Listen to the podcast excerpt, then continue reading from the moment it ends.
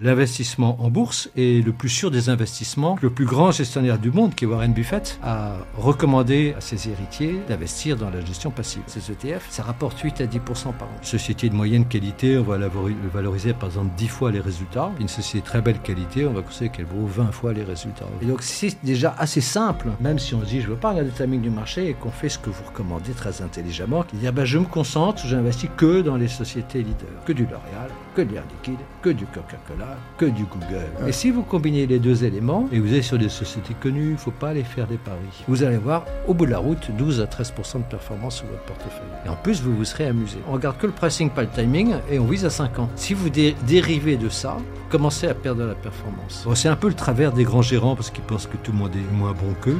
Quoi ils ont raison, et donc ils ont peur, et donc ils se disent, bah, le plus sûr, c'est de faire comme l'indice. Quand vous achetez votre société, vous allez exiger de gagner au moins 15% par an. Le secret du bon investissement en action, c'est L'argent devrait être un outil au service de votre épanouissement. C'est un excellent esclave, mais un très mauvais maître. Je suis Charles Elias Farah, conseiller en investissement financier et fondateur du Grand Bain, le média de celles et ceux qui veulent prendre une longueur d'avance dans la gestion de leur argent et le développement de leur patrimoine. Au programme, chaque semaine, on décrypte l'univers des finances personnelles, de l'investissement et de l'entrepreneuriat aux côtés des meilleurs experts. On parle des sujets qui fâchent, sans tabou ni langue de bois pour vous transmettre les meilleurs enseignements. Dans chaque épisode, je vous emmène avec moi découvrir les principes, méthodes et outils qui vous permettront d'atteindre la liberté financière. Mener une vie riche n'a jamais été aussi accessible, alors pensez à vous abonner, c'est gratuit. Et pour aller plus loin, retrouvez des ressources complémentaires en description. C'est parti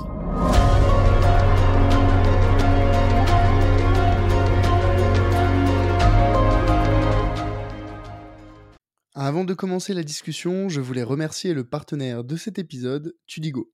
Vous connaissez la philosophie d'investissement du grand bain, pas de pari, on diversifie.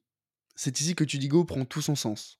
Tudigo, c'est la plateforme qui permet d'investir à partir de 1000 euros dans les startups à impact les plus ambitieuses de leur secteur. En quelques clics, vous avez accès à des entreprises de tout type de secteur, dans la deep tech, la medtech, la mobilité, bref, il y en a pour tous les goûts. Que vous cherchiez à vous positionner sur des actifs risqués à haut rendement ou des actifs moins risqués comme des obligations, Tudigo a la solution.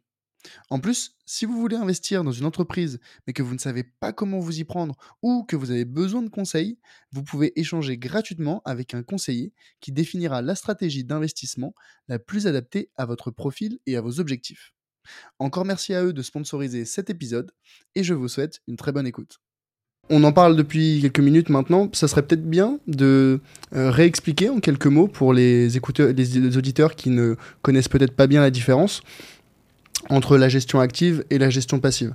Moi, ce que je vous propose, c'est que j'explique la gestion passive et vous expliquerez la gestion active. Ça vous convient? C'est parfait. Super. Alors, pour en quelques mots, la gestion passive, pour moi, c'est euh, une méthode d'investissement, une méthode de gestion de ces investissements qui a pour objectif de reproduire la performance moyenne du marché avec le moins d'interaction possible de la part de l'investisseur. Donc pour ça, comment est-ce qu'on fait?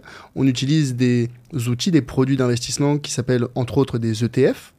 ETF, ce sont des paniers d'actions qui permettent avec une seule transaction d'investir dans des dizaines, des centaines, voire des milliers d'entreprises.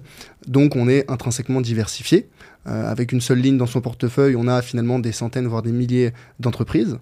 Euh, les frais associés à ces ETF sont beaucoup plus bas que ce qu'on peut avoir sur des produits de gestion active. Euh, on, on, parle de l'ordre de 0,3% de frais de gestion en moyenne pour les ETF contre 2,5% pour les fonds de gestion active.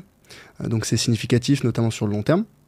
Et l'intérêt aussi des ETF, c'est ce que j'appelle leur système d'auto-nettoyage. Si jamais demain une entreprise ne performe plus ou euh, connaît une, crise pour une raison ou une autre, elle peut être sortie de l'indice, donc sortie du panier, et remplacée par une nouvelle entreprise euh, plus performante. Donc, on a ce système d'auto-nettoyage qui permet d'avoir une composition euh, optimale à tout moment de euh, son portefeuille. Et ça, c'est fait de façon 100% passive. cette sélection des entreprises qui sortent et qui rentrent, c'est géré par la société de gestion ou l'émetteur de l'ETF. Donc le particulier qui investit en cet ETF n'a entre guillemets rien à faire. Il achète ses ETF et il laisse couler les années. pour moi, ça c'est un petit peu la définition des ETF, de la gestion passive. Et voilà, l'avantage, les trois avantages, ce serait euh, la passivité, justement, le temps. Ça demande peut-être que moins de 5 minutes par mois pour investir dans des ETF, si on investit chaque mois. Euh, c'est performant. la performance historique moyenne du marché, c'est aux des marchés actions internationaux, c'est aux alentours de 8% par an. Donc sur le long terme, sur plus de 15 ans, on peut considérer qu'on pourrait avoir une, un rendement annualisé de l'ordre de 8%. Et, euh, et surtout, c'est associé à des frais très bas. Euh, donc là-dessus, on, limite encore plus en améliorant mécaniquement la performance. Voilà un petit peu pour moi la, ma vision de la gestion passive. Euh, déjà, je ne sais pas si vous voulez réagir par rapport à ma, à ma définition et, euh, et, ensuite enchaîner sur votre définition de la gestion active. Bah, je pense que vous avez tout à fait raison. Et alors, euh, la performance des marchés depuis 1920, mhm. c'est 8 à 10 par an mhm. en moyenne. dividendes réinvestis. Oui. Mais dans un ETF, on est dividendes réinvestis. Ça dépend des ETF. Il y a des ETF capitalisants et des ETF distribuants, mais oui, dans une logique d'investissement long terme, on va vouloir réinvestir les dividendes. Donc effectivement, c'est très favorable. En plus, euh, comme ça a été très bien démontré par un livre qui date un peu maintenant, bien qu'il ait été remis à jour régulièrement, qui est le Lolanier, qui est le grand livre des statistiques euh, financières, euh, l'investissement en bourse est le plus sûr des investissements à partir de la huitième année. C'est plus sûr en termes de rentabilité du capital et sur longue période. Euh, mhm. euh, on a étudié ça, il a étudié ça depuis 1885, je crois.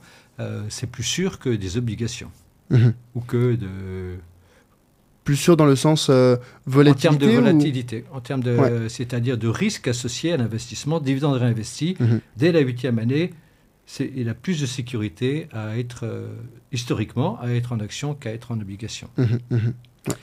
Donc euh, ça présente à la fois un avantage de rentabilité, et vous avez raison, 8 à 10% de simplicité que vous avez très bien évoqué, et puis euh, de sécurité. Donc euh, c'est extrêmement favorable. Maintenant, le point d'entrée est pas très simple parce que 8 à 10% c'est si on est sur la tendance longue.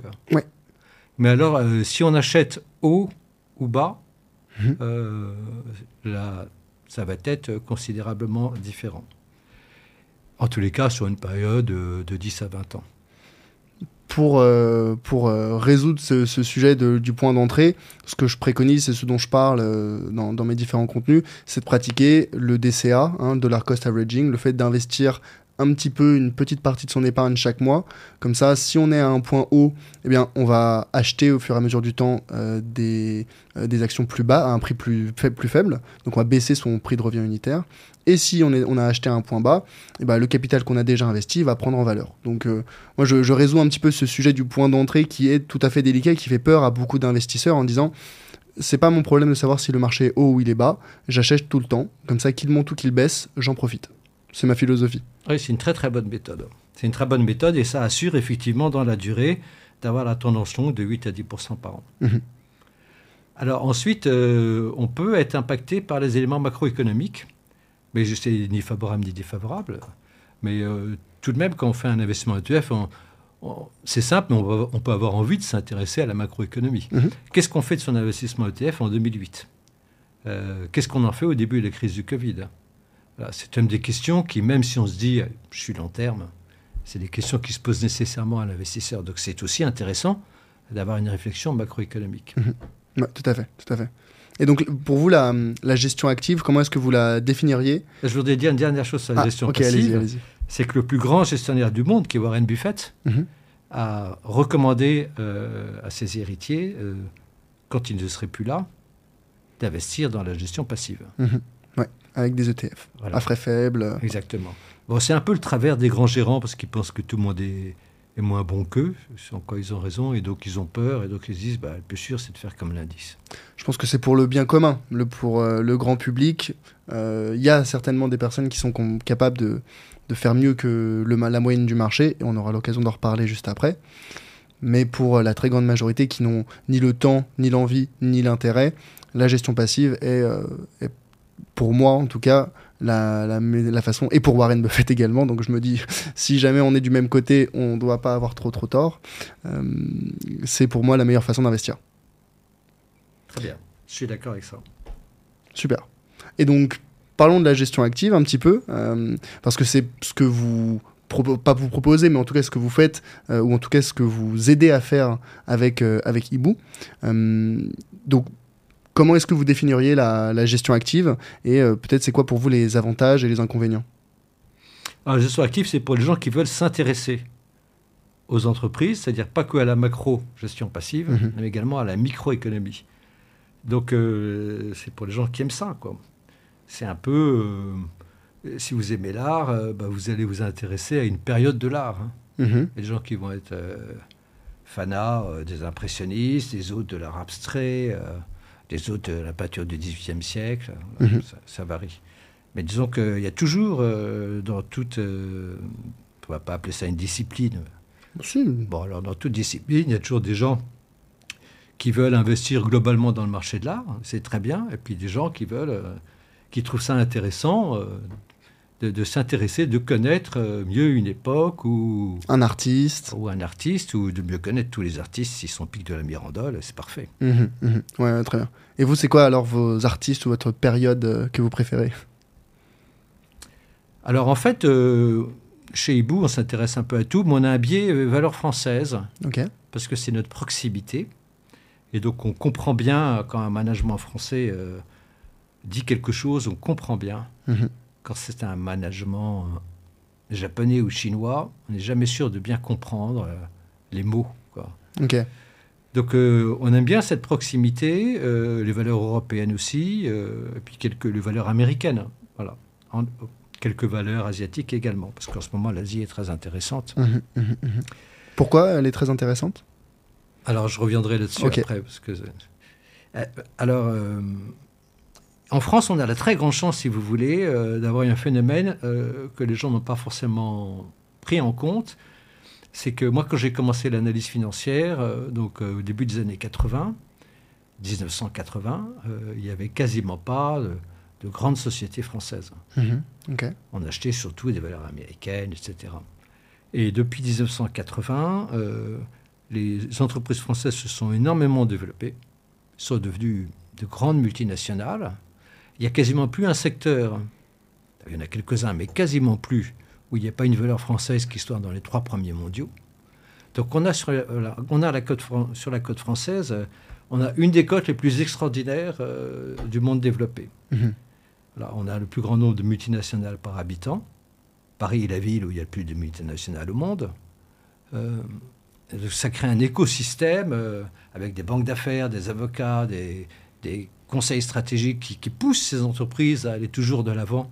Et donc, on a cette fructification euh, euh, de multinationales euh, en France, qui est très, très différent de la pure et magnifique création américaine. Mhm. En France, on ne va pas créer Google. Mhm. En revanche, on peut faire un L'Oréal, on peut faire un Air Liquide. Voilà. C'est ceux qui croisent par acquisition et qui deviennent des leaders mondiaux. Mhm. Voilà, donc on a un très beau très beau sous-jacent d'investissement en mhm. France. Bon, on s'intéresse un peu à l'Europe, mais déjà la France, on étudie euh, à, peu près, à peu près les SBF 120, quoi, à peu près 120 valeurs. Donc déjà suivre 120 valeurs, c'est beaucoup.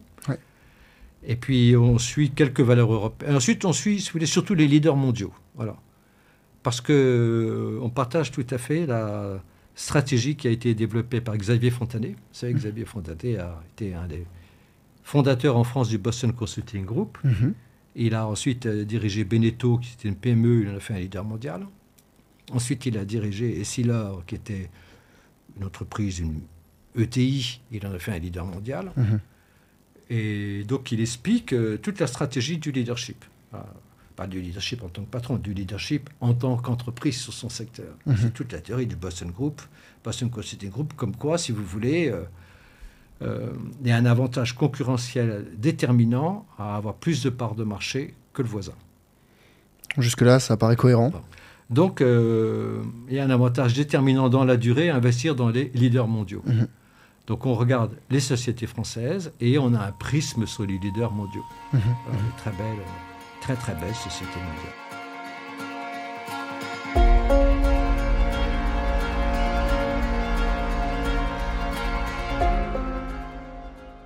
Hello, c'est Charlie. Ce que tu viens d'écouter est un extrait de l'épisode complet que j'ai enregistré avec mon invité. Donc, Si tu veux écouter la totalité de l'échange, tu peux dès maintenant le retrouver sur ta plateforme d'écoute préférée. Au passage, pense à mettre 5 étoiles au podcast s'il te plaît. Ça compte énormément pour moi et ça m'aide à développer le podcast. Je te remercie d'avance et te dis à très vite pour un prochain épisode. A plus